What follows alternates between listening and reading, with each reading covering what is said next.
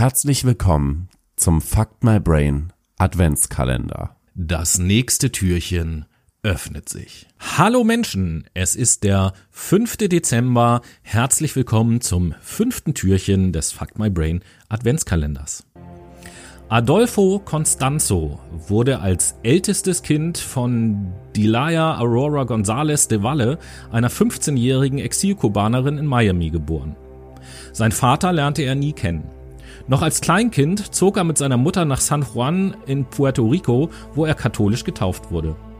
Obwohl er als Ministrant der Kirche diente, lebte er im Geheimen den Glauben seiner Mutter, die zu haitianischen Priestern ging und Voodoo-Riten befolgte. Ab seinem zehnten Lebensjahr wurde er von seiner Mutter im Glauben der Santeria-Religion erzogen und kam im selben Jahr bei einem Ausflug nach Haiti erstmals mit einem Voodoo-Priester in Kontakt. 1972 zog Constanzo mit seiner Mutter zurück nach Miami. Die Mutter wurde bei mehr als 30 verschiedensten Delikten entdeckt und inhaftiert Allerdings kam sie jedes Mal frei, da sie ihre Taten mit ihrem Glauben entschuldigen konnte. Der Glaube befahl ihr zu stehlen, weshalb sie jedes Mal auf Bewährung freigesetzt wurde. Ihr Glaube, den auch Constanzo im Laufe der Zeit verinnerlichte, zeigte Ausdrucksformen, die mit den gesellschaftlichen Geflogenheiten nicht vereinbar waren. So zog sie mit ihrem Sohn von Mietshaus zu Mietshaus und ließ stets ihre letzte Bleibe in einem furchtbaren Zustand hinter sich. Das Wohnobjekt war unaufgeräumt, die Wände mit Blut beschmiert und die Räume mit Körperteilen von geopferten Tieren gefüllt. Unter den Nachbarn vermutete man bereits, die Laia González de Valle wäre eine Hexe und dass man ihren Zorn befürchten müsse, wenn man sich ihr in den Weg stellen würde. Adolfo Constanzos Jugend war von diesen Einflüssen maßgeblich geprägt. Er beschäftigte sich auch mit Okkultismus und entwickelte angeblich die Fähigkeit, die Zukunft vorauszusehen.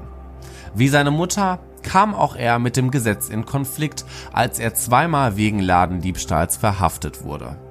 Er erhielt knapp einen Highschool-Abschluss. Das Junior College brach er nach nur einem Semester wieder ab. 1983 schloss er seine religiöse Ausbildung bei einem Lehrer ab, einem Meister des Palo Mayombe, eines Kults, dessen Anhänger Satan als Gottheit anbeten. Um diese Verbundenheit zu unterstreichen, ritzte sich Constanzo folgende zwei Sätze ins Fleisch.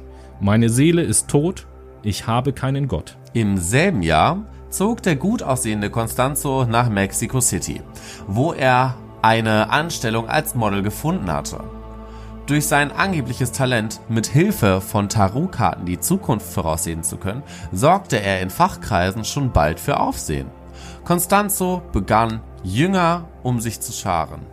Mit den drei ersten Jüngern etablierte er rasch in Mexico City und Umgebung einen Ruf als Magier und Künstler, der in die Zukunft sehen und Limpias rituelle Reinigungen vornehmen konnte. Diese Dienste waren nicht umsonst, so dass er begann, seinen bis zu 31 Stammkunden hohe Preise abzufordern.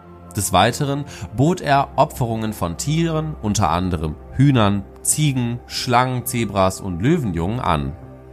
Constanzo pflegte auch Kontakt zu reichen Drogenhändlern, die ihm Geld boten, damit er ihnen half, ihre Deals zu planen und richtig vorherzusehen.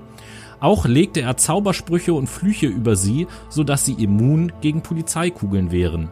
Constanzo hatte bald Anhänger in allen Gesellschaftsschichten. 1986 wurde er in die Familie Calzada eingeführt, eines der einflussreichsten Drogenkartelle Mexikos. Binnen weniger Monate wurde Constanzo auch durch seine Aufträge für die Casadas ein reicher Mann. Constanzo lernte schnell hinzu und beging auch ab und an zu Betrügereien im großen Stil. Durch seine Religion, den Glauben an den Palo Mayombe, war es für Constanzo auch der Nganga wichtig, der Kessel des Blutes. Zunächst nur auf das Schänden von Gräbern und das Praktizieren okkulter Handlungen mit Menschenknochen spezialisiert, war er an einem Punkt angelangt, an dem er begann, auch Menschen zu opfern. Mitte der 1980er Jahre kamen in Mexiko-Stadt und Umgebung 23 Menschen auf brutale Art und Weise zu Tode. Auch wurden unzählige Menschen verstümmelt und überlebten schwer verletzt. Constanzo wollte im April 1987 Mitglied im Calzada-Kartell werden, da er meinte, nur seine Fähigkeiten wären dessen Aufschwung zu verdanken.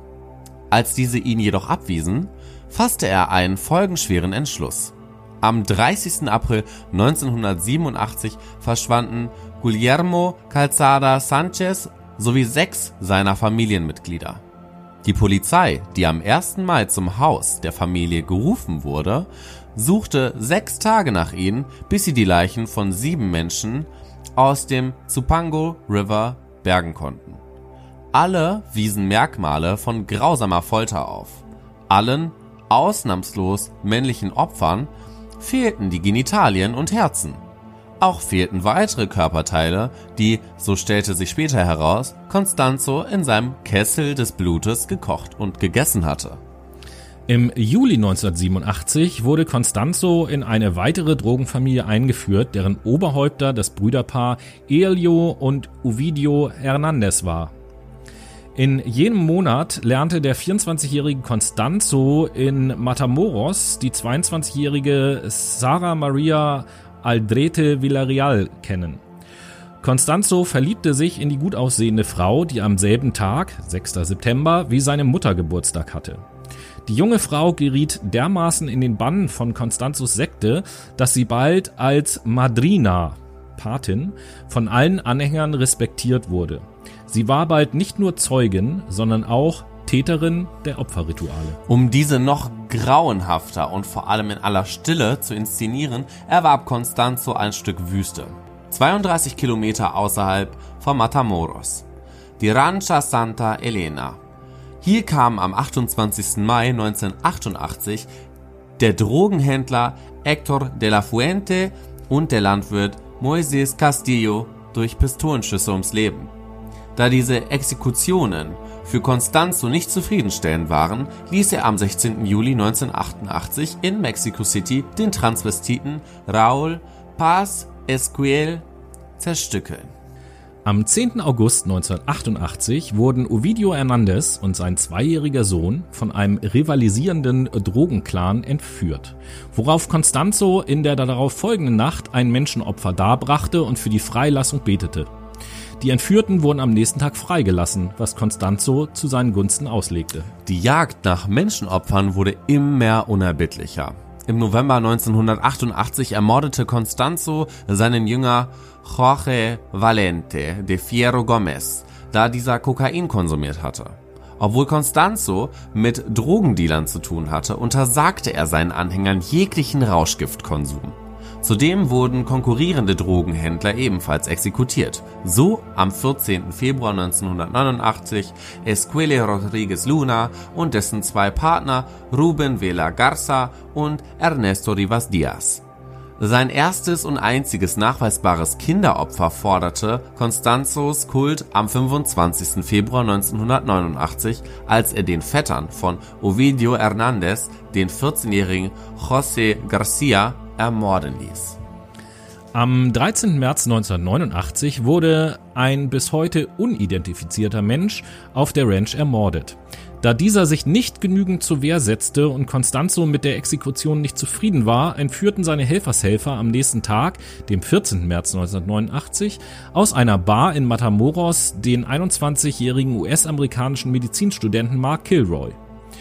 Zwei Wochen später folgte ihm äh, Gilberto Sosa in den Tod, der Ex-Freund von Constanzos Freundin Sara Maria Aldrete Villarreal. Doch Mark Kilroys Ermordung noch am Tag seiner Entführung markierte den Wendepunkt in der Biografie von Aldolfo Constanzo. Denn anders als namenlose Bauern oder Transvestiten war Kilroy ein junger Mann, der nicht nur eine Familie, sondern zusätzlich noch eine Lobby hinter sich hatte. Sein Onkel arbeitete im Wirtschaftsministerium der USA. Die US-Behörden boten 15.000 Dollar für Informationen zum Verschwinden von Mark Kilroy an. Die Suche sowohl auf US-amerikanischer als auch mexikanischer Seite wurde international verfolgt. Am 1. April 1989 wurde der Polizist äh, Victor Soceda von Constanzo auf der Ranch ermordet. Mit seinem Tod wollte man Satan gnädig stimmen, da die Drogenhändler planten, eine Woche später eine halbe Tonne Marihuana über die Grenze in die USA einzuführen. Acht Tage später, am 9. April, wollten die Sektenmitglieder Serafin Hernandez Garcia und David Martinez mit ihrem Auto bei Brownsville im US-Bundesstaat Texas einer Polizeistreife einfach davonfahren, da sie davon ausgingen, Constanzos Zaubersprüche hätten sie unsichtbar gemacht. Doch die Polizei stellte die beiden Männer und nahm sie fest. Sie entlockte den beiden erste Geständnisse. Zu weiteren Ermittlungen fuhren die Polizisten zusammen mit den Festgenommenen auf die Ranch, wo ihnen zwei weitere Anhänger des Kults, Sergio Martinez und Elio Hernandez, in die Arme liefen. Die Männer gaben nach langen Verhören Geständnisse ab und offenbarten den Ermittlern das ganze Ausmaß der Mordserie. Die Ranch wurde bis zum 16. April 1989 systematisch durchsucht. Auf einem eigens von Constanzo angelegten Friedhof barg man die verstümmelten Leichen von 15 Menschen, darunter auch die von Mark Kilroy, dessen Schädel gespalten war und dem das Gehirn entnommen worden war. Drei Menschen konnten bis heute nicht identifiziert werden. Adolfo Constanzo wurde nun mit internationalem Haftbefehl gesucht. Die Polizei führte am 17. April 1989 eine Razzia in seiner Wohnung bei Atizapan durch konnte aber außer einer Kammer, die für rituelle Opfer diente, nichts entdecken. Constanzo hatte sich mit seiner Freundin Sarah und drei Jüngern in ein kleines Apartment in Mexico City zurückgezogen. Sarah, die um ihr Leben fürchtete, schrieb eine ein Hilfgesuch auf einen Zettel und warf ihn aus dem Fenster. Ein Passant, der die Notiz fand, ignorierte sie, da er meinte, es wäre ein schlechter Scherz gewesen. Vier Tage später, es war der 6. Mai 1989, wurden die Polizisten zu einem Apartmenthaus gerufen, da sich Anwohner über einen lauten Streit aus der Nachbarwohnung beschwert hatten. Nichts ahnend, dass es Aldolfo Constanzos Wohnung war, fuhren die Beamten zum Einsatzort. Constanzo, der die Polizisten vom Fenster aus sah, griff zu einer Uzi und öffnete das Feuer.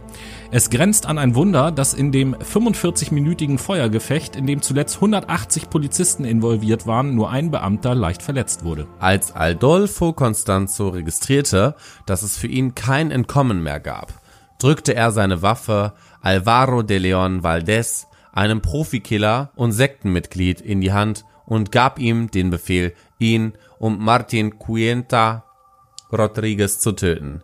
Als die Polizisten schließlich die Wohnung stürmten, lagen Adolfo de Jesus, Constanzo und Martin Cuenta Rodriguez tot in ihrem Blut.